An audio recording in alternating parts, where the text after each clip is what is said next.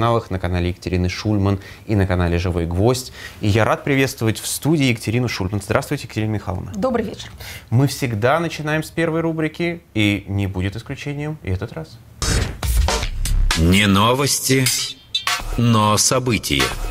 Итак, сегодня вторник, 6 сентября. А, следовательно, если наш следующий выпуск состоится по расписанию, то он у нас а, пройдет уже после 11 сентября, единого дня голосования. Единые дни голосования у нас теперь не один день, а три дня, поэтому уже начиная с 9 сентября а, российские граждане могут голосовать за предложенных им кандидатов в губернаторы, в региональные депутаты, муниципальные депутаты, если в вашем регионе происходят какие-то выборы. Мы об этом еще пару слов скажем, а пока вспомним о том событии или тех событиях, которые могли бы произойти 11 сентября, но, судя по всему, не состоятся. А именно о референдумах о присоединении к России на так называемых освобожденных территориях Украины.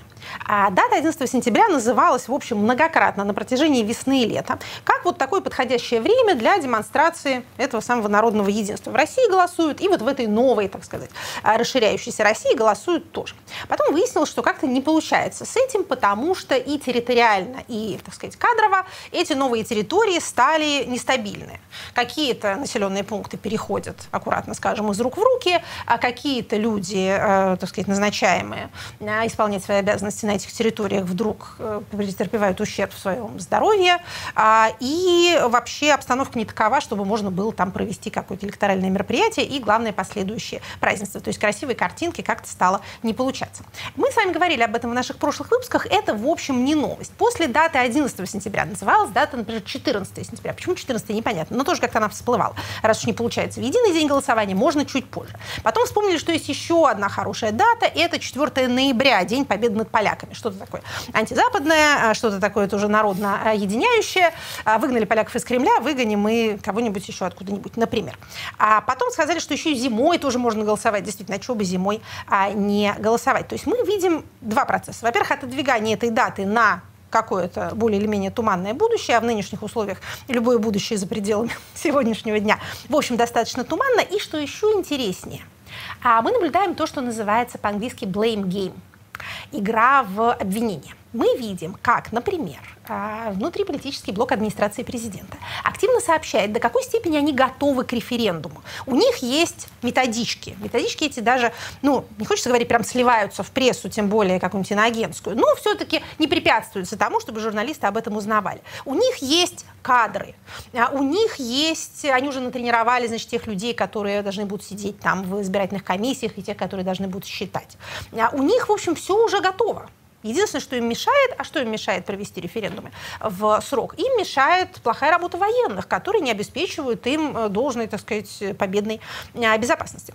А вот это вот э, перекладывание вины, это, пожалуй, некоторая новая такая история, что еще интересно, а поскольку внутри России состояние свободы слова, скажем так, не улучшается, то вот это вот взаимное подмигивание и пихание локтями, оно происходит через ту прессу, с которой вообще-то никаким государственным источникам общаться не надо. Опять же, через всякие многочисленные э, иноагентские издания. Тем не менее, именно там мы видим, опять же, не хочется снижать э, величие подвига журналистов, которые как-то добывают э, тайную информацию, но, в общем, кто-то же ее, наверное, передает с какой-то целью, чтобы все увидели, что вот в этом вот так сказать, замедлении, э, в этом отсутствии осязаемых результатов виноваты не мы, а виноват кто-то другой. Военные тоже не остаются, надо сказать, в долгу и тоже общаются с журналистами в каком духе? В том духе, что мы-то воевали бы замечательным совершенно образом, но чекисты представляли неправильную информацию. Контрразведка дезинформировала президента, дезинформировала вообще всех подряд.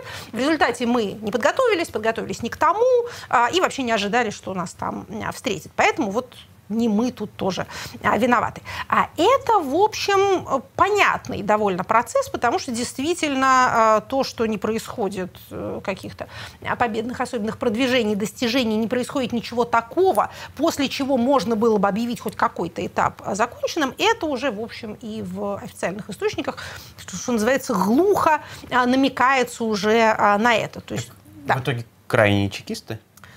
И они на кого-то сваливают? Им, в общем, трудно э, оказаться крайним, потому что у них слишком властный ресурс велик. Но а, сам процесс вот перекидывания этой самой горячей картофелины, он интересный, он такой любопытный. Опять же, мы ни в коем случае тут ни про какие там расколы элит не говорим. Мы просто наблюдаем за тем, что происходит. Результатов не то чтобы есть.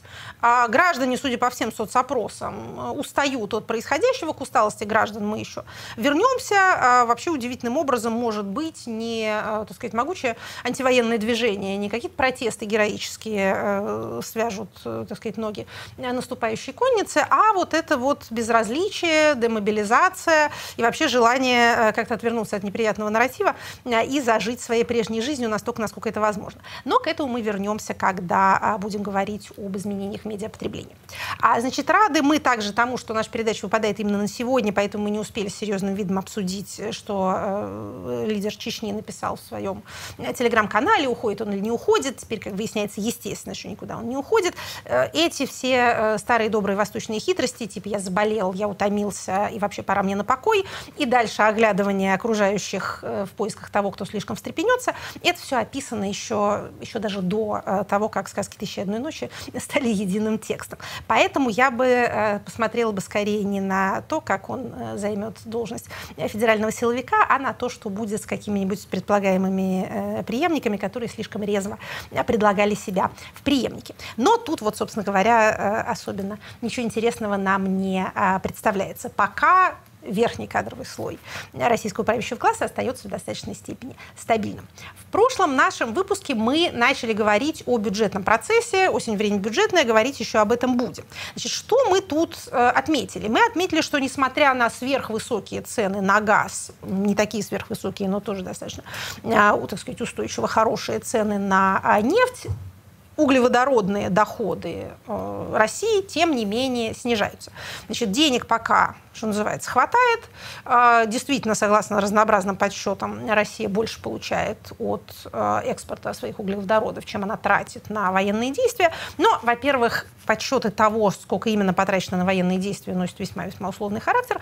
Во-вторых, а, кроме нефтегазовых доходов есть и другие, или точнее должны были бы быть другие, но их тоже, что называется, не прибавляется. Мы выражали интерес, задавались вопросом, будет ли у нас новый проект бюджета профицитным или все же дефицитным. Ну и все-таки давайте признаем, что не только военные расходы есть у российского государства. Есть также еще расходы социальные, и они тоже э, возрастают благодаря тому, что мы еще даже не присоединив э, никаких особенных себе новых территорий, мы уже берем на себя социальные обязательства по отношению к тем украинским гражданам, которые пожелают, что называется, а за ними обратиться. Это и э, единоразовые выплаты, и выплаты постоянные за там, инвалидность, социальные, собственно, такие социальные пособия и тому подобные выплаты. Значит, возвращаясь, да, или мы не можем Обязательно вернемся, вернемся, но после рекламы. Хорошо.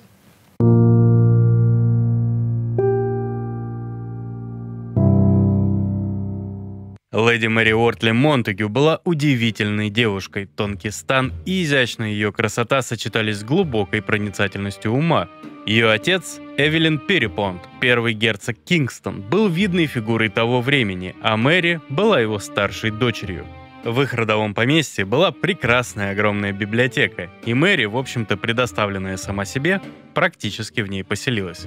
И вот такую умницу и красавицу лорд Кингстон решил выгодно выдать замуж. Выгодно для себя. Но у Мэри были совершенно другие планы. Она хотела замуж, вдумайтесь, по любви, что было абсолютной дикостью для того времени. В 20 лет она сбегает и тайно венчается со своим возлюбленным Эдвардом Уортли Монтегю. Понимая, что влиятельный отец Мэри житья им в Англии не даст, Эдвард добивается своего назначения послом ко двору османского султана.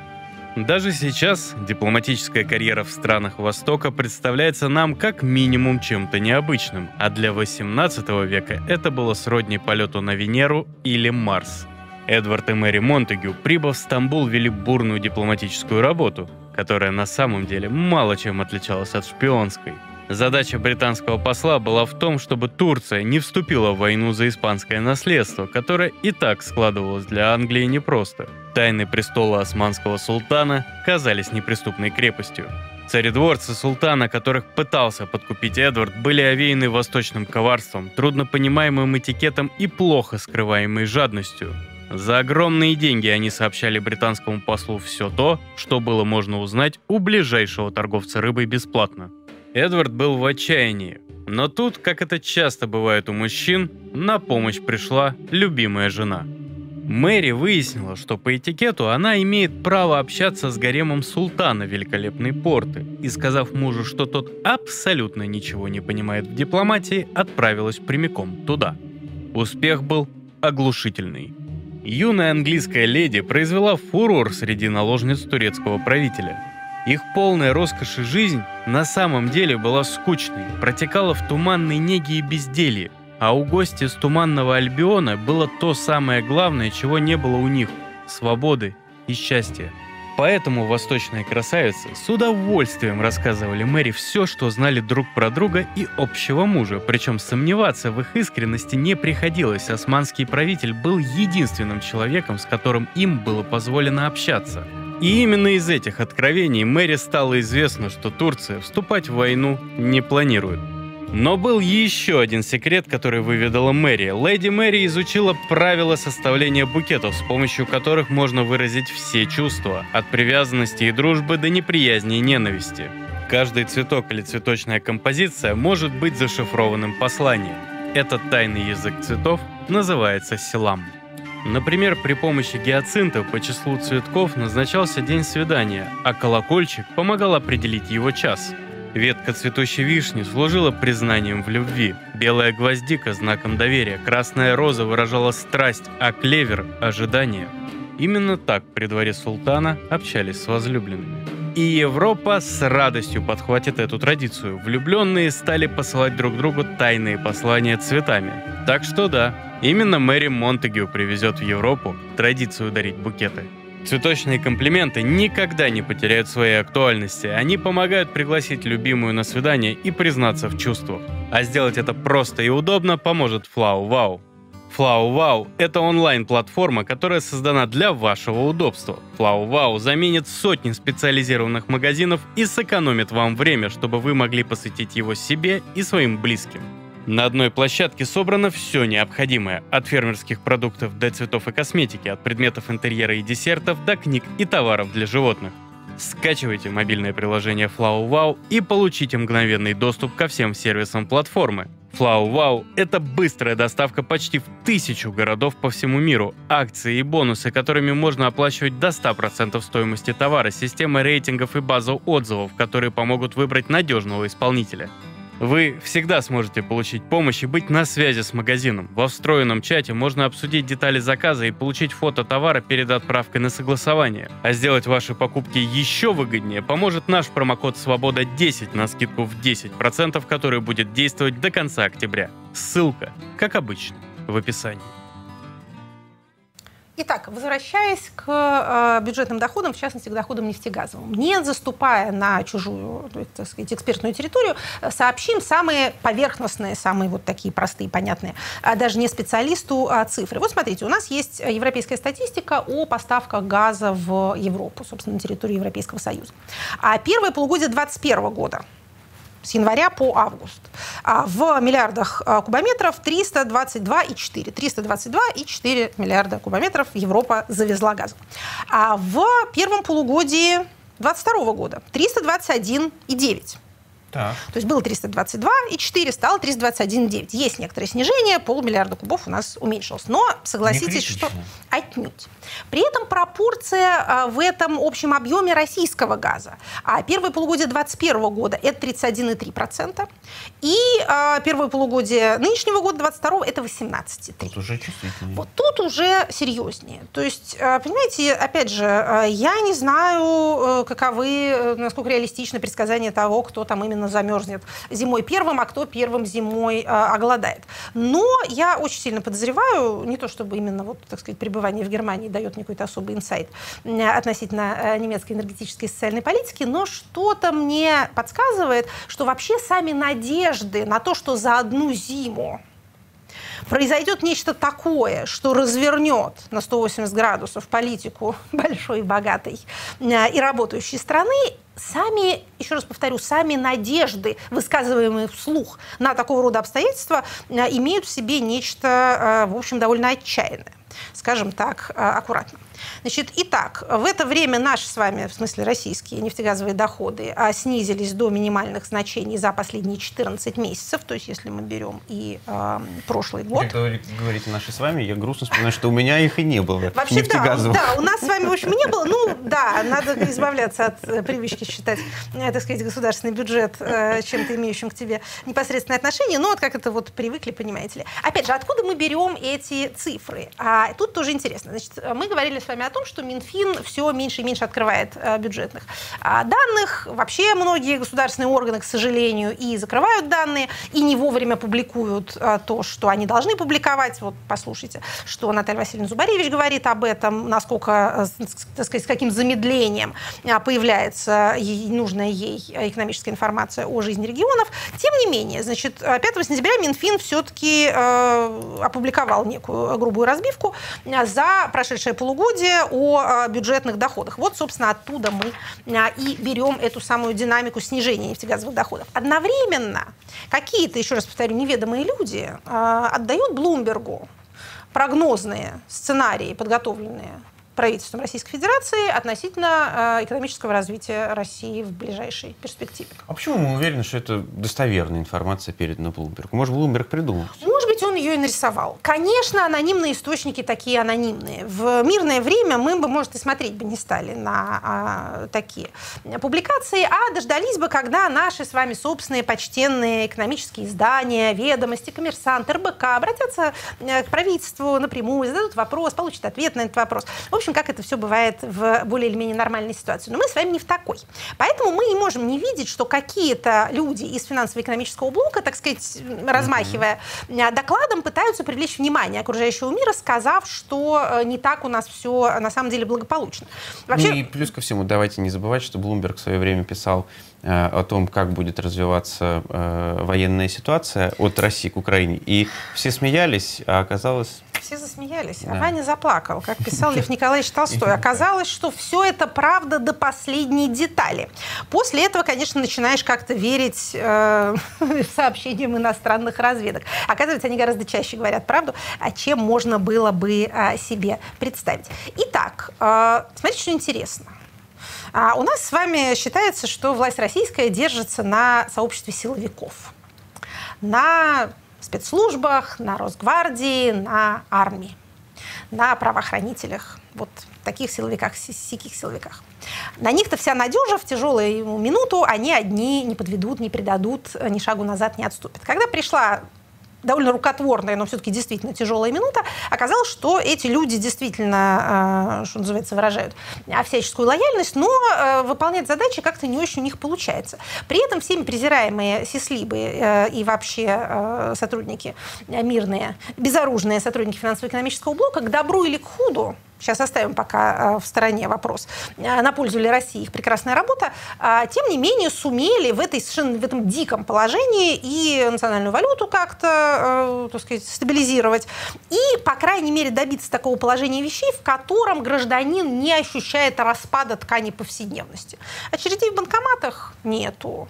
Инфляция была и есть и будет, но вот, как всегда, конец лета спасительный, там некоторые продуктовые дефляции наступает, граждане становятся более довольны. А пустых полок пресловутых из легендарных 90-х, товарного дефицита нет. Нет некоего административного коллапса. То есть государственные услуги продолжают оказываться. Мобильная связь э, как-то там работает. Замедлился, говорят, э, интернет в России. Но, тем не менее, пока еще каким-то образом бегает. То есть это вот сделали те люди, которые не носят э, совершенно никаких погонов.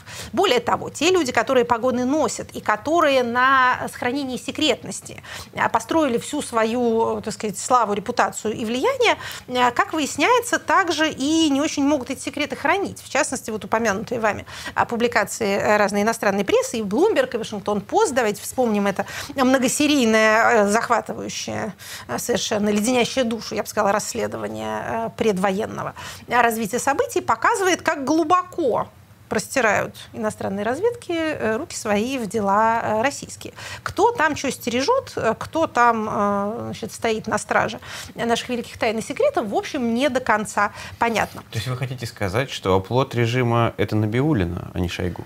А, спаситель режима – это, без сомнения, Набиулина. А вот э, не, не являются, не станут ли могильщиками его те самые силовики, которые, казалось бы, его воплощают, мы посмотрим. Это будет, что называется, интересная э, историческая ирония. Значит, еще одно а, небольшое замечание финансово-экономического характера.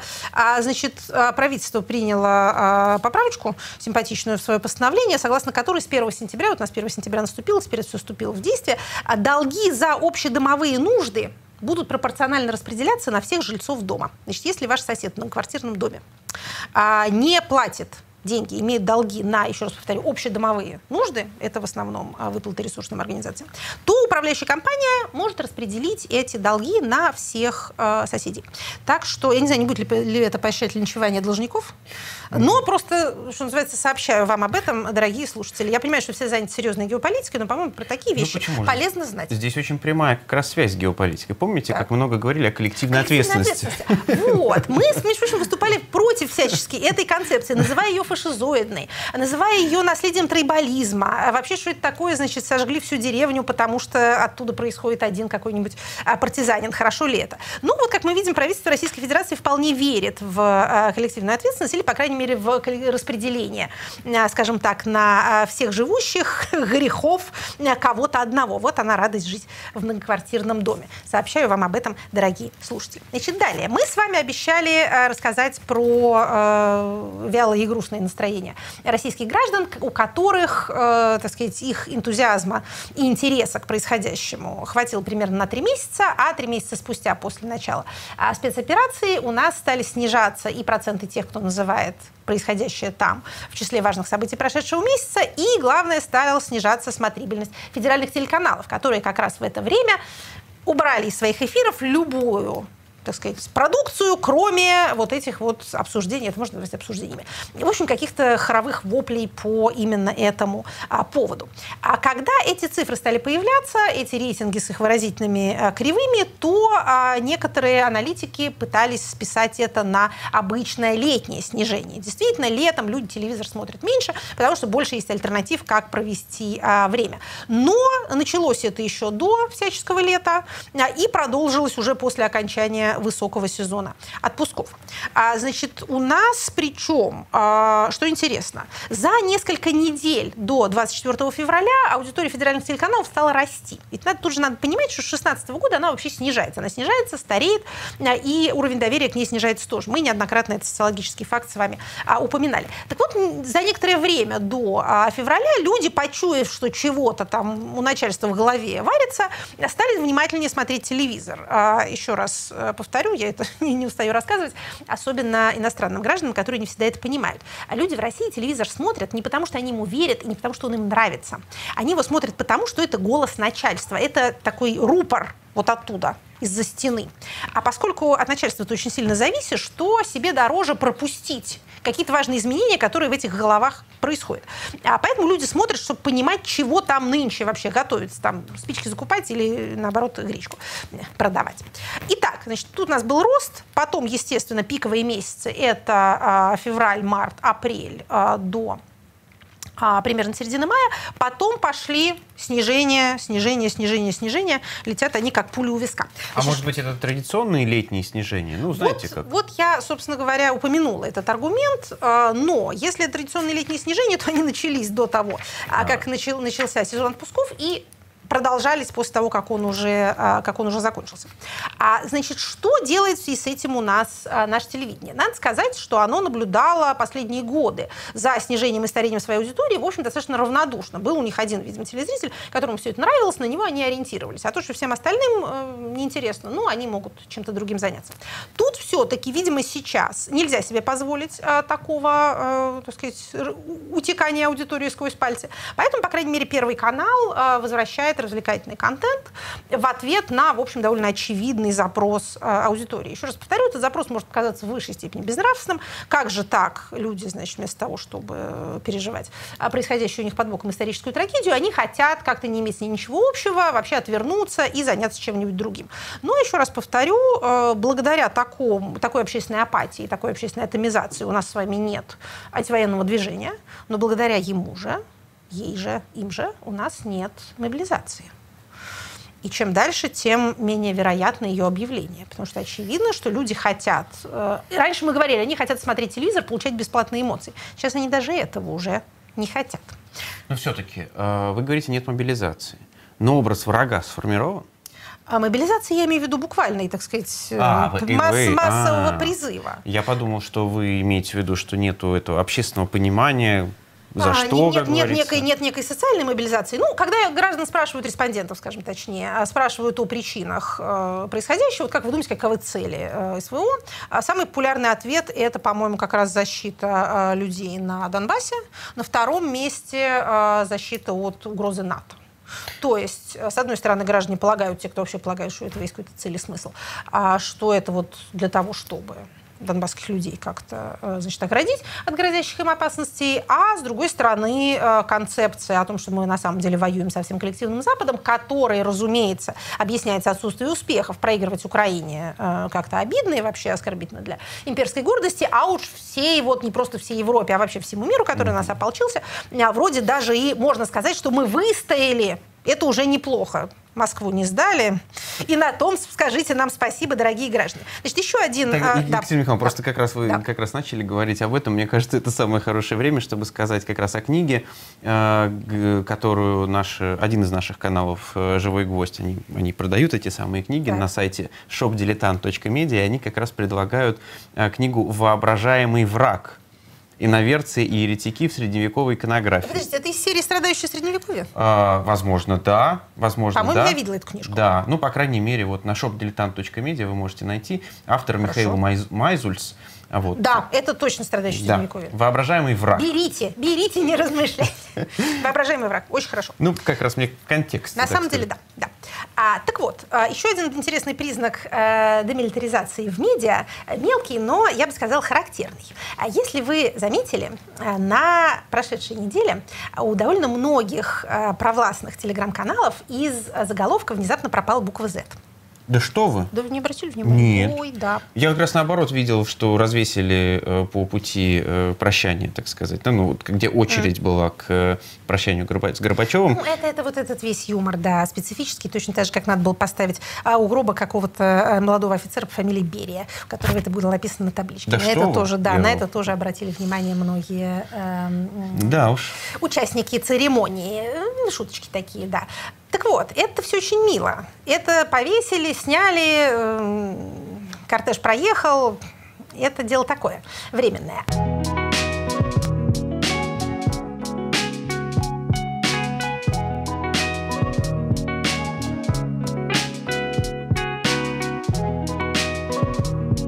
Авиасейлс. Сервис для покупки дешевых авиабилетов. На прошлой неделе два крупных канала военкоровских, это вот военных корреспондентов, которые а, нынче э, пользуются популярностью, говорят, у них тоже как-то от них народ пошел отписываться потихонечку. Но, опять же, может, пошел, а может, не пошел. Может, это ботов а, уничтожают. Это э, достаточно популярные источники информации, и более того, вообще эти все военкоры, это некоторая такая даже в определенной степени политическая сила. Так вот, два из них а, убрали эту букву Z, объяснив это чем-то крайне невнятным, типа а, защиты от мошенников, потому что если с этой буквой, то в поиске как-то не ищется канал, и можно создавать а, каналы с таким же названием, и туда поиск уходит. Э, в общем, как-то как, так. Какое-то непатриотичное объяснение, простите. В общем, как бы то ни было, убрали. А дальше, как вы понимаете, у нас народ э, э, грамотный, особенно тот народ, который телеграм-каналами э, владеет. И они посмотрели, что одним указания дали Одному укажешь, восемь сами прибегут. И пошли буквочку-то эту самую снимать. Я думаю, что а, выяснилось, что это отпугивает все-таки народ а, и перестало нравиться кому бы то ни было. А, посмотрим. Посмотрим. Может быть, сейчас они подумают, подумают и, не знаю, вернут букву еще там по три штуки а, их а, разных нарисуют. Но вообще же эта символика а, после своего пика популярности весной, она как-то так... Ну, в Москве, говорят, ее вообще не увидишь. В городах э, поменьше, победнее, там побольше, опять же, насколько мы знаем из, так сказать, полевых наблюдений. Но, тем не менее, каким-то общенародным символом все-таки ее не получается сделать, потому что, ну, видимо, это все-таки слишком агрессивная. Простите, ну, слишком, у меня слишком ассоциируется с, прям с фашизмом таким, национал-социализмом ну, это, даже. Это действительно половинка свастики. Как вот не, как ни крути, э, все равно это оно. Ну и вообще непонятно, почему буква латинского алфавита должна тут у всех на лбу быть нарисована. Все это крайне мало понятно. Итак, значит, про это мы с вами сказали, а, про а, попытки, э, так сказать, э, изловить утекающего зрителя, который хочет нормальности, а не хочет этой самой ненормальности. Может быть, его желания не сбудутся вовсе. Может, ему воду и свет отключат еще на следующем этапе нашего политико-экономического развития. Мы сейчас не об этом говорим, мы говорим о, так сказать, пожеланиях. Репрессивная активность не девается у нас, как вы понимаете, э, никуда и идет тем же путем демонстративных э, сроков известным людям. Мы с вами говорили об этом на прошлой неделе применительно к целому ряду сразу людей. Э, и Шевчук, и Гозман, и Ройзман, и Заякин. Все Но это... Сейчас, кажется, да. переплюнули. Да, но с точки зрения, конечно, длительности срока, то, что мы услышали вчера, поражает воображение. Это правда. А, на этом месте обычно каждый комментатор считает своим долгом сказать, ну я это предвидел. Значит, я вам хочу сказать, сколько не предвидеть, но когда оно вот э, пыльным мешком по голове тебя ударяет, это производит известное впечатление. Я думаю, что в этом и, э, собственно говоря, и замысел. А я бы предложила оставить несколько унизительное рассуждение о том, кто заказчик, а почему так. Э, просто посмотрите, какое это имеет, какое действие это оказывает на вас, и, и вот это и есть цель. Собственно, таким образом вы ответите себе э, на, э, на этот вопрос. То, что жертва в данном случае идеологически может быть ближе к существующему порядку вещей, чем к основной массе тех, кто ему сочувствует, на самом деле не имеет никакого значения. А вот если вы думали, что это имеет значение, то значит вы политическую модель перепутали. А, убеждения не ценятся. Э, при информационном авторитаризме. Лояльность? Лояльность, э, лояльность тоже не спасает довольно часто. Мы с вами наблюдали и э, репрессии против своих, но э, никакой, так сказать, никакой идеологической близости ни с кем тут быть не может. Между, так сказать, палачами и жертвами она не может существовать. И в жертвы можно попасть тут, в общем, вне зависимости от того, вы там за Крым, вы против Крыма, это ваше глубоко личное интимное дело. Э, следователю вы об этом не расскажете. Если расскажете, тут не произведет на него никакого впечатления. Значит, всего у нас а, продолжает у нас расти число уголовно преследуемых по а, новой статье 207.3. Дело Ивана Сафронова, о котором мы говорили. Мы, кстати, что-то какие-то тоже загадочные такие, ни фамилии не назвали. А, ну, как бы предполагается, да, думаю, что, это всем, курсе, что да, это всем но... понятно. Да? Значит, 22 года строгого режима. Вот произнесешь, и то не по себе и, в общем, становится. Давайте прямо скажем, ни за что. А, судя по опубликованному обвинительному заключению, действительно не очень понятно за что. На это обычно говорят. И это же секретное дело, а вы секретную часть видели? Не видели. А что же вы тогда говорите? Мало ли там может быть такое? Угу. Значит, вот опять же, а, кто-то слил обвинительное заключение. Давайте уж прямо называть вещи своими именами. Если там такое раз такое, то убрав, э, так сказать, конкретику, можно было бы хоть где-то об этом сказать. В своей там любимой газете «Комсомольская правда» сказать, знаете, ведь на самом деле он там ущерб нанес нечеловеческий из-за того, что он одному мужику рассказал одну штуку, угу. у нас там, не знаю... Контракт сорвал. На, на поставку оружия, например. Ангар сгорел. Или... Еще что-нибудь случилось. Э, опять же, линия обороны была прорвана. Конница разбита, армия бежит. Враг вступает в город, пленных не щадя. И все из-за того, что Иван Сафронов что-то не то э, написал. С гвоздем. Да, с гвоздем сделал. А, но этого что же не наблюдается? Это тоже нам никто не говорит. Нам только говорится, что есть там какая-то секретная тайна, а, а не вам, дуракам, э, судить о ней, а начальству виднее. Какое здесь истинное сообщение? Истинное сообщение здесь состоит в том, что посадим кого угодно, насколько угодно, и даже объяснять не будем. Еще раз повторю, вне зависимости от возможности реализовать это обещание в массовом порядке, это производит вот этот вот замораживающий эффект. Простите, Екатерина да. Михайловна, но уточню. Эм, есть ли здесь посыл, что общаться с иностранцами отныне запрещено вообще? Ну, Людям ваших, так сказать, профессий. Наших профессий. Ну, я не журналист. Не, нет, ну вот все, хотя, кто так хотя, или иначе, да. Э, коллеги по академическому цеху, правда, занимающиеся пока еще не общественными науками, но э, науками э, точными, более точными, чем наши, они страдали из-за общения с иностранцами тоже очень сильно. Там тоже сроки были большие для ученых. Смотрите, я бы так не обобщала. Иван Сафронов все-таки не просто общался с иностранцами, так сказать, ходил с ними в кафе, а он общался с ними в рамках своей журналистской деятельности, а журналистская деятельность его касалась очень, как это называется, чувствительных материй. А поэтому, может быть, скорее сообщение состоит в том, что не пиши о государственных делах. Mm. А это, пожалуй, то же сообщение, которое содержится вот в этой самой статье 207.3, про которую мы начали было говорить. Да. А, не говори о войне ничего, кроме того, что говорят официальные источники. Есть дело, так сказать, государева, есть дело начальства. Как начальство об этом судит, так и ты должен об этом судить. Не имей тут собственного мнения, не ищи своей информации. То, что ты нашел, это будет либо госизмена, либо фейк. И это будет уже уголовно наказуемо.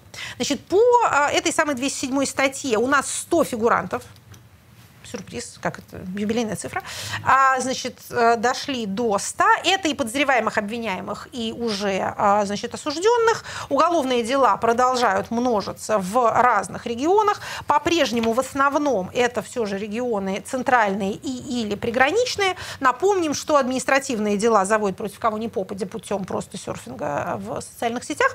Уголовные дела, в общем, преимущественно, а, преимущественно против людей более или менее известных, публично говоря говорящих. Хотя, справедливости ради, есть там и э, люди, которые не являются журналистами или не являются активистами, э, и вообще, которые публично ничего особенного не говорили. Военнослужащие даже э, становятся фигурантами да, такого рода меня дел. потряс просто э, случай э, инвалида войны чеченской э, осудили за это. То есть они считают, что он говорит об армии а, фейки, дискредитирует? да. Дискредитирует. Не, не дискредитирует. Фейки, Распростра... фейк, фейк, фейки распространяет, распространяет да. заведомо, заведомо ложную информацию. Они, видимо, об армии лучше знают, чем человек, который там на войне ногу потерял. Ну да. А, значит, каждый третий фигурант, еще раз повторю, э, это касается э, всех, всех стадий этого судопроизводства, находится вне а, России. 28 человек содержатся под э, стражей, 6 под запретом определенных действий, трое под домашним арестом. То есть это статья, в которой по-прежнему преимущественная мера пресечения – это арест.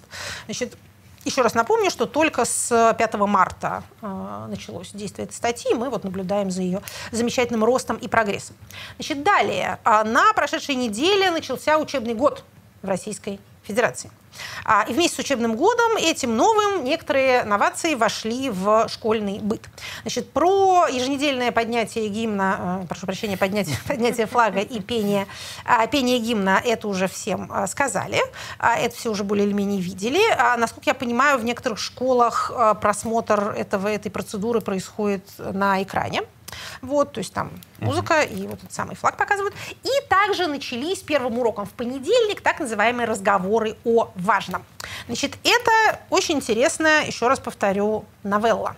Это то, чего действительно в российских школах э, не было довольно давно. Мы не поручимся, что ни в одной школе ничего подобного не проводилось, потому что э, это внеурочная деятельность, так называемая. А классные часы всегда есть, но классные часы обычно посвящены организационным вопросам. Эти э, уроки, так сказать, патриотизма э, или уроки пропаганды, если хотите, э, не заменяют классные часы. А, значит, может быть, в каких-то школах и до этого там директора или учителя, хотели э, какую-то форму политинформации проводить. Еще раз повторю, мы не можем гарантировать, что ничего такого не происходило. Но теперь это общероссийская практика. Значит, сначала методичка, по которой нужно было проводить этот урок, висела в общем доступе на официальном сайте. После первой недели ее убрали. То есть как бы указания на первый урок есть, а на последующие э, то ли сами придумываете, то ли мы как-то разошлем вам как-то в закрытом для чате. Для служебного пользования, да. Видимо, стало понятно, что это, э, ну, в общем, вызывает, э, что называется, какие-то лишние избыточные разговоры. Значит, а, спрашивают многие Родители, можно ли каким-то образом отмотаться от этой истории? Спрашивают об этом не только родители, но и учителя. Значит, в чем тут хитрость? Давайте немножко погрузимся в школьную бюрократию. Значит, это цикл внеурочных занятий который проходит, еще раз повторю, каждую неделю. То есть это 32 а, а, учебных часа в год, 32 недели, а у нас школьники учатся. А по идее, внеурочная деятельность учителю должна оплачиваться. Но, как выяснилось, значит, несмотря на то, что 22 миллиона рублей а, был потрачено из бюджета на разработку вот этих самых методических материалов, которых нам теперь не показывают, а, предполагается, что учителя отдельных денег за эти уроки не получают. Это проблема, да. А, при этом, я еще раз повторю, классные часы никуда не делись. Они остались. А, это проблема со стороны учителей. Даже если мы не берем проблемы, так сказать, этического характера, может, люди не хотят э, участвовать во всем этом. Хотя тут надо признать, что, по, э, судя по информации, поступившей после этой самой первой недели, вот э, то, что произошло у нас а, как раз 5 э, сентября, тут пока, так сказать, разнообразие, плюрализм, прости господи, чрезвычайно велик. Где-то а, директор счел нужным лично что-нибудь сказать, где-то сказали учителям, делайте, что хотите. Какой-то учитель сказал, а я музыку своим поставил и сказал, занимайтесь, чем вам там, значит, Бог на душу положит, а в течение этого часа. То есть тут пока некоторая степень свободы. Но Рассказываете ли вы о героях ДНР, или вы читаете стихи, или вы просто сидите и молчите, вы все равно денег за это не получите. То есть нашим бедным учителям еще прилетела дополнительная нагрузка. Со своей стороны родители волнуются, э, зачем их деткам, значит, такое будут в головы засевать. Понимаете, в чем дело? А дело не только в том, что ребенок может там поверить во что-нибудь, что вам не нравится. Он, может, и не поверит. Может быть, они действительно будут жеванной бумагой плеваться и не слушать это все. Но это очень дурной опыт. Это дурной опыт коллективного бессилия, взрослого лицемерия и тотальной лжи. Ребенок сидит час и видит, как учитель несет какую-то ахинею, в которую он явно сам не верит. Или пытается себя накрутить, чтобы это звучало поубедительнее. Или вообще ничего не делает и, и сам против, но не может уйти, не может сказать, слушайте, ну давайте прекратим заниматься ерундой. Он видит своих э, соучеников, которые либо изображают энтузиазм и тоже там интерес, которого у них нету, а, либо сидят, спят, значит, положив голову на парту. Это все абсолютно лишнее. Это не учебная деятельность, понимаете? Это не то, для чего мы детей в школу водим. Они там должны видеть совершенно другое. Да? Радость познания, испытывать, э, труд какой-то, э, коллективное значит, творчество, взаимопомощь и так далее, там, здоровая соревновательность. Вот это вот. Поэтому это, вне зависимости от того, проникнет эта вся идеология в черепную коробку детскую или нет, это все, в общем, что называется, ничего хорошего. Итак, э, что тут можно посоветовать тем, кому это, еще раз повторю, не нравится. Может быть, вам нравится. Вам нравится? Хорошо. Повезло вам, значит, со школой. Тем не менее. Значит, это внеурочная деятельность, а, которая является факультативным занятием. Это а, посещение права, но не обязанность ребенка. Значит, мы а, постараемся дать вам ссылку на шаблон заявления, который вы как родитель можете написать директору школы, указав, что ваш ребенок по-другому значит, занимается внеурочными занятиями. Пропуск этих занятий не является прогулом, не может быть таковым, если вам это будут говорить, не верьте, потому что это вранье. В основную учебную программу это не входит. Ребенок и семья вправе выбирать другие направления вне урочной деятельности, и они не обязаны быть в этой же школе. Значит, может быть, ваш ребенок посещает там, музыкальную школу или спортивные занятия, или еще что-нибудь в этом роде, а значит, деятельность в рамках школы или в нее рамок, фото. да, является добровольной. Значит, это все, вот эта вся красота является совершенно добровольной. Это э, указано в э, документах Минобрнауки. Внеурочная деятельность планируется, организуется с учетом индивидуальных особенностей и потребностей ребенка, запросов семьи. Некоторые родители, э, значит, с успехом отмотались от э, всей этой красоты, написав э, директору, что у ребенка хрупкая нервная система, поэтому ему вот эти все слушать э, всю эту радость э, противопоказано. А, может быть, тоже вариант. Но на самом деле, понимаете, э, есть, есть что называется способ лучше. Это действительно внеурочная деятельность. Если ее в ВГОСы впишут, вот тогда будет тяжелее. Но это будет требовать изменения федерального законодательства, тоже, что называется, а, не, а, невелика проблема, но пока, по крайней мере, пока это не так. Давайте вспомним, что в течение 2020-2021 года вот такое вот рассеянное, нецентрализованное, неорганизованное родительское сопротивление много чего достигло. У нас таких вещей побаиваются. Ну, например, а, такого рода, скажем так, низовые инициативы и вообще некоторое а, низовое недовольство остановило принятие закона о дистанционном образовании. Я сейчас не говорю о том, хорош был этот закон или плох, но а, люди решили, что а, вот эту вот учебу по телефончику, которую, которая стала необходимостью в пандемию, сделают теперь а, обязательной. И проект закона, внесенный депутатами-сенаторами с такими замечательными тяжеловесными, я бы сказала, инициаторами, что по формальным признакам это прям очень проходной законопроект, застрял в Думе. Более того, сам президент счел своим долгом выступить и сказать, что нет, мы ни в коем случае не будем принуждать никого к дистанционному или электронному образованию. Также может быть, вспомните, быстро забываются такие вещи. Помните, была инициатива, чтобы учителя э, тесты на ковид делали? детям. Да. Вот. А дальше публика изумилась, как это он тебе, значит, э, только что про письмо Татьяны Онегину рассказывал, а потом тебе палочкой ватный в нос. Залезает как-то это, так сказать, снижает э, дистанцию между учителем и учеником. Тоже как-то это погасло. Разумеется, патриотическое воспитание в тяжелую годину СВО – это не палочки в нос э, и даже не забота о здоровье детей, чтобы они там не, не стали разносчиками ковида. Это для государства гораздо важнее. Поэтому тут будет труднее. Но если станет понятно, что людям, в общем, это как-то не нравится, и они начинают расползаться, то велика вероятность, что хотя бы останется большая свобода у а, школ относительно того, как это проводить, то есть что не будет такой унификации. И можно будет из этого сделать, ну, в конце концов, знаете, разговоры о важном. Да, методички нету. Ну, о важном. Ну, хорошо, там расскажут им что-нибудь важное. Мало ли что ничего важное. Может, правила дорожного движения, а, например. А, напомню, что ведь это же красота с 1 по 11 класс. То есть это замысел-то достаточно, а, достаточно широкий. Екатерина Михайловна, да. у нас осталось, э, мы уже сильно залезли на время следующих так, рубрик, а вы так, это не сказали хорошо. о Казахстане. Это нехорошо. Я хотела сказать и про Казахстан, и про Чили, потому что у нас две конституционные реформы происходят увлекательные.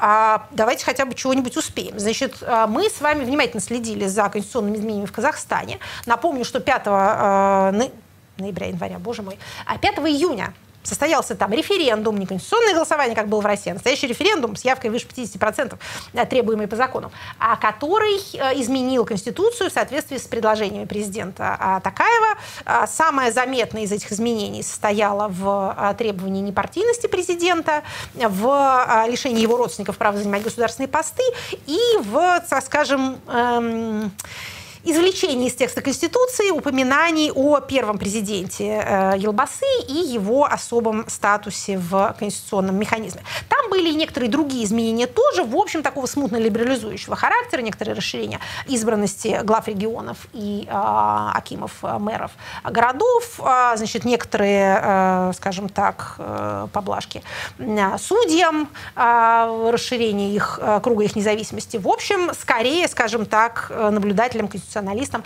а, понравилась а, эта реформа. Не, не, не так она, очевидно, консолидировала а, власть в руках президента, как российская реформа 2020 года. Не прошло и трех месяцев а, после успешного прохождения этого референдума, как президент Такаев объявляет о следующей, так сказать, волне реформ, не очень объясняя, каким образом это связано с а, произошедшим. Тогда не додумали, тогда не дописали, или это какое-то естественное продолжение а, происходящего. Но, тем не менее, вот обращается он к народу и говорит, что нужно нам сделать следующее. Значит, нам нужно, во-первых, провести досрочные президентские выборы. А после этого ограничить президентский срок одним, не двумя, как сейчас записано в Конституции, а одним, но на 7 лет. Сейчас два, но по 5. А тут будет один, но на 7. Это довольно редкая, надо сказать, конституционная норма. Один президентский срок. В Мексике такое. А, это, в общем, такая решительная достаточно реформа. То есть никаких там не больше двух раз подряд или не подряд. У нас теперь в нашей новой Конституции, кстати, просто не более двух раз. А вот один раз в жизни без возможности переизбрания. Вот пришел и знаешь, что это 7 лет, которые больше для тебя никогда не повторятся. А дальше все стали заниматься занимательной арифметикой, складывать 5 и 7 с 2022 читать 2019 и смотреть, сколько это получается, потому что президент Такаев победил на выборах в 2019 году. А, значит, вот если в 22-м будут выборы, то будет ли он баллотироваться на 5 лет, а потом на 7? Угу. Или сейчас будет принята эта поправка, и он будет баллотироваться сразу на 7 лет, и тогда уже все. Или он будет баллотироваться на 5 лет, а потом на следующие 7 не будет. Опять это проклятая неопределенность. Значит, ну, э, это не единственное, что было предложено. Предложено было э, довольно много чего, э, довольно увлекательного, в частности, амнистия участникам январских событий. Кроме тех, как обычно это делается, значит, кроме организаторов-подстрекателей и виновных в тяжких насильственных о преступлениях э, этим нет. А, значит, э, также амнистия не будет распространяться на тех, кто а, задержан по экстремистским статьям. Но по приятному совпадению большинство задержанных, естественно, задержаны именно как экстремисты. Но, тем не менее, некий жест, так сказать, национального а примирения, он все-таки сделан. Значит, дальнейшая судебная реформа, частичная выборность судей Верховного суда, но по кандидатурам, которые предлагает президент, так же, как с главами регионов, которые по кандидатурам, которые президент предлагает, их выбирают мажилисы, это региональные собрания. Значит, заявлено о сохранении языковой политики, так сказать, двух языков и сохранение э, школьного образования на русском языке. Это болезненный вопрос для трех с половиной миллионной э, русской общины в Казахстане. Тут тоже, несмотря на нынешнее, так скажем, дистанцирование э, Казахстана от России, каких-то ярко выраженных националистических шагов тут нет. И то, что тоже привлекает внимание, это обещание Национальный фонд Казахстана поставить, что называется, на службу народу, в частности, завести именные счета на всех граждан до, до 18 лет э, с тем, чтобы там скапливались их, так сказать, доли от э, ресурсных доходов бюджета без права снятия до совершеннолетия. А далее эти деньги можно будет потратить на жилье либо на образование. То есть вот такой вот подарок э, к 18-летию. Это, э, конечно, меры, которые до того могли себе позволить только богатые э, нефтяные страны в основном. Э, Персидского залива. Это такая кувейтская, кувейтско-саудовская а, такая манера. Вот э, такая заявляет, что и в Казахстане, оказывается, такую, а, такую штуку можно а, значит, устроить. Еще раз повторю, там много чего, о чем было бы, может быть, интересно а, поговорить подробнее, включая, скажем, там, повышение а, МРОД. То есть а, вот такая социально-либеральная, я бы сказала, программа продекларирована, что не может не радовать, в особенности по контрасту с тем, что декларируется соседями по евразийскому пространству, уже даже сами слова э, слушать приятно вне зависимости от их реализации. Но нельзя также не обращать внимания на чрезвычайную легкость вот этого вот авторитарного законотворчества только-только провели одну конституционную реформу и немедленно, без каких бы то ни было объяснений, э, объявили другую. А если целью однократного семилетнего срока является предотвращение э, концентрации власти в одних руках, то есть президент будет знать, что ему уже на этот пост не вернуться, поэтому он, так сказать, за 7 лет проводит, наверное, какую-то свою, реализует свою программу, а дальше он был бы заинтересован в том, чтобы идеологически ему близкий а преемник выиграл бы на следующих выборах. Но, как вы понимаете, э, ничто не помешает э, любому следующему или даже этому же самому президенту передумать еще раз и еще раз поменять закон. То есть, понимаете, э, полезно, когда в конституциях есть внутренний предохраняющий механизм, который делает эти изменения затруднительными. Если они такие легкие, то они и, э, что называется, дешево стоят. И последнее, что я все-таки должна сказать, как вообще бывает, что называется, на белом светушке. А, на прошедшей неделе в Чили прошел конституционный референдум, действующее правительство предложило новый проект Конституции, и он провалился. А. Вот такое не бывает. Не умеют организовывать голосование. Не умеют, не умеют совершенно. Значит, причем там как было? Там был предыдущий референдум в 2020 году. Надо ли нам новую конституцию, так сказать, постпиночетовскую разрабатывать? И тогда 78% граждан проголосовало за. То есть, да, нужна новая конституция. Но вопрос, что называется, какая именно? А После этого прошли президентские выборы, и победивший, казалось бы, президент, там с не очень большим перевесом он победил, но тем не менее, а, выходит своим проектом Конституции, которая такая, а, то, что называется, Vogue э, Конституция с гендерным равенством, со всякой экологической сознательностью, очень прогрессистский проект, однополые браки разрешаем, а, значит, гендерное равенство утверждаем, но 62% проголосовал против. Не понравилось. Гражданам это самое дело. Вот видите, как бывает, в том числе в, всех стран, в тех странах Латинской Америки, которые, казалось бы, э, так естественно, э, исторически, понимаете ли, находятся в колее, в которой только одни э, персональные диктатуры и военные перевороты. А вот и нет. Екатерина Михайловна. Да. Сделка. Ну. Э, оставим понятие и отца на следующий раз или упакуем его в три минуты? Какие условия вы мне ставите, Максим Владимирович? Референдум. Референдум. Хорошо, давайте попробуем все-таки рассказать о понятии об отце, потому что у нас сегодня на самом деле и отец симпатичный, и понятие это важное. Значит, объединение их в одну рубрику, пожалуй, будет естественным, поскольку а, отец наш автор той книги а, и той концепции, о которой, собственно, я хочу рассказать. Это экономист, а, родившийся в Германии, умерший в Соединенных Штатах, Альберт Хиршман. Прожил он 97 лет, все как мы любим, ученые умные, будьте как ученые. Родился он э, здесь вот в Берлине в 1915 году в образованной еврейской семье. Уже сочетание этих факторов дает нам, что называется, а, перспективу бурной биографии. Биография его действительно была э, неспокойная. Значит, он э, напрямую, скажем так, не пострадал от фашистского режима, но благодаря тому, что уехал добровольцем воевать на стороне республиканцев в Испанию, боевой был парень, а, а после этого он оказался во Франции и там сам принимал довольно значительное участие в местном французском резистансе. Не так, как э, многие другие люди, которые лет через 10 после окончания войны обнаружили себя активными участниками резистанса, а, а действительно его задача стояла в том, что он э, всяким, э, всякой образованной публике помогал бежать через Пиренеи, то есть он организовывал дорогу, так скажем, спасения. В 1941 году уехал в Соединенные Штаты, служил в армии американской, вот как и вот экономисты, получил гражданство и дальше там уже работал в, и в Федеральной резервной системе, и в управлении стратегических служб, то есть, в общем, довольно э, практически э, советовал американским властям, как им поступать, в том числе с э, разоренной Европой, каким образом ее восстанавливать. А затем в США он работал в Ельском университете, в Колумбийском университете, в общем, один из таких очень уважаемых а экономистов. Э, занимался он э, анализом э, экономического развития, вообще экономического поведения в строгом смысле, или наоборот в, в широком смысле. Его известнейшая, пожалуй, работа и та, которую мы, вот, собственно, хотели, о которой хотя бы кратко рассказать, это его книга под названием «Exit, Voice and Loyalty» – «Выход, голос и верность». Что это такое? А Хиршман исследовал, э, как мы сказали, экономическое поведение и, в частности, э, поведение потребителя на конкурентном рынке. И задался он вопросом следующим. А что делает потребитель или что делает член некой общности, если качество товара, который он потребляет, или качество услуг внутри той общности, в которой он находится, начинает снижаться. Вот что ему делать? Покупали вы, покупали мыло, и перестало ваше мыло мылить. Жили вы в стране, в ус себе не дули. И вдруг у вас дела начинают как-то вокруг вас неуловимо ухудшаться. Что же вам предпринять?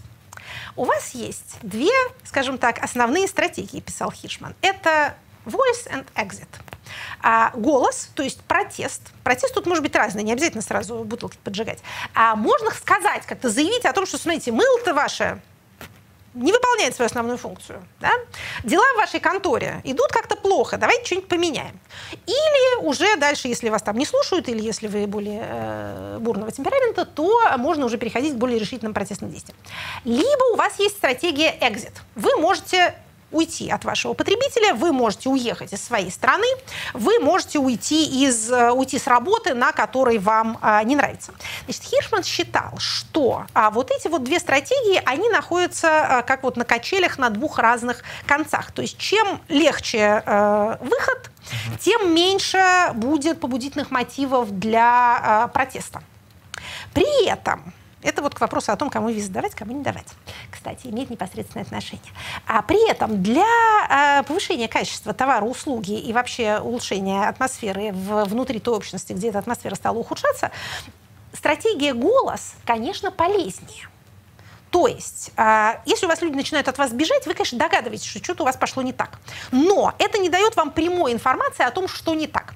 А если у вас потребители начинают жаловаться, давайте возьмем не политический, простой а, пример, безобидный, без насилия, да, а, с потреблением товара. Значит, если просто вас перестают покупать, то вы начинаете ломать голову. Да, что у вас слишком дорого, упаковка не та, вы написали неправильный пост в Инстаграме, люди вообще перестали мыться, какая-то причина. А если у вас потребители пишут жалобы, то вы по этим жалобам начинаете понимать, что ага, значит, мыло наш плохо пахнет. Давайте это поправим. То же самое касается и социальных политических э, общностей. Если люди выражают свое недовольство, то для самой этой общности это лучше. А при этом писал Хиршман, есть третий фактор, который вот эту вот чистую э, дихотомию не нравится, значит, уходи, либо возражай, но лучше возражай, потому что таким образом ты можешь устранить то, что тебе, собственно, не нравится. А, так вот, эту простоту а, как-то размывает. Это вот этот вот фактор loyalty, верность. Это может быть верность бренду, до того он мне нравится, все равно буду покупать, привык, пусть не мылит, но зато эту этикетку я вижу всю свою жизнь. Бабушка а, мылась, мама да, да, да, да, да. А, как деды не мылись, и не нам начинать. А, значит, напоминает детство. Или, опять же, на торжественном уровне, это моя страна, никуда из нее, значит, я не э, поеду. При этом, как вы понимаете, loyalty может сочетаться с voice. Это не взаимоисключающие вещи. То есть это не три дороги, понимаете? Это две дороги и один фактор, который влияет на обе. Конечно же, наилучшей тактикой, наиболее общественно полезной является voice plus loyalty. То есть вы остаетесь где были, но при этом говорите, что вам что-то не нравится и надо бы тут чего-то поправить. Но если у нас речь идет не про мыло, а про э, государственное национальное образование, то там бывает такое, например, хитрое сочетание. Значит, э, выпускать вас не выпускают, а протестовать не дают. Это тоталитарная схема. Значит, никого не выпустим, недовольных убьем.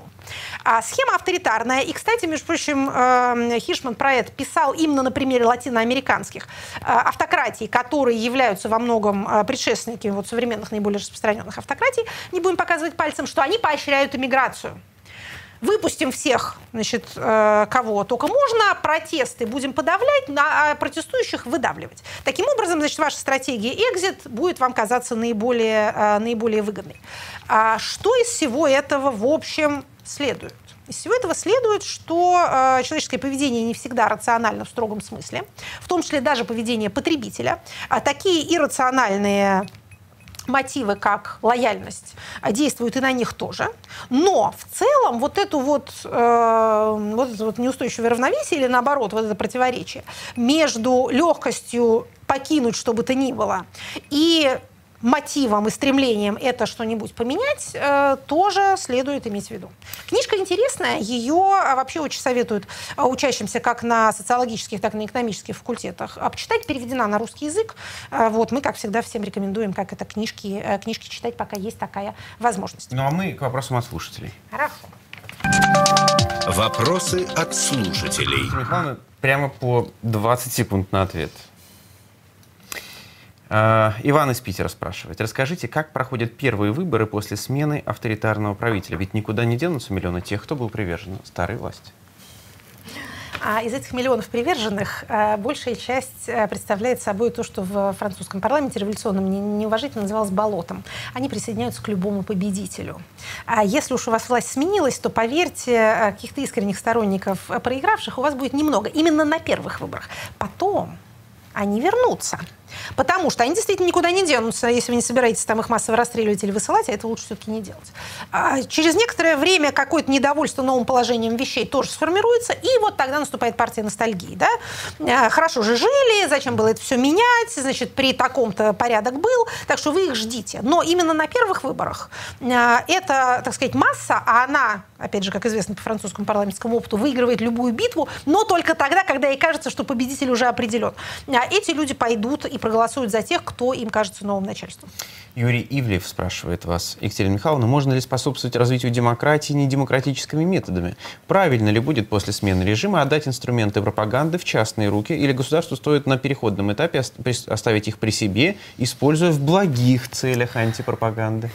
Действительно, построив добрую машину пропаганды, но только на переходный период, конечно же. А переходный период будет все затягиваться и затягиваться, потому что кругом-то враги, ситуация это нестабильная, смотрите, как нам нелегко, а действительно нелегко. Кому легко и у кого стабильная ситуация в период э, бурных политических изменений. Поэтому нельзя выпускать из рук такое оружие. Конечно, главное обратить его на путь добродетели. Значит, э, пока открывается окно возможностей, пока есть шанс, расчленять, расчленять и расчленять.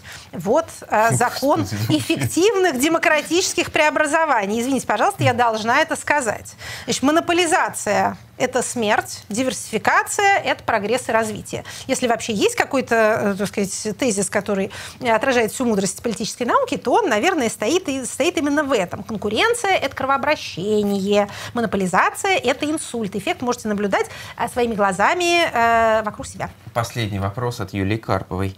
А, считается, что причиной провала оппозиции в России является то, что разные их группы перессорились друг с другом. Это так? А, нет. Опять же, имея 20 секунд, отвечу просто нет, это не так. Объединение оппозиции вещь хорошая, но для, ее, для нее должны быть созданы, не должны быть созданы, а должны возникнуть определенные а, политические условия. В отсутствии этих политических условий объединение – это только построение удобной мишени.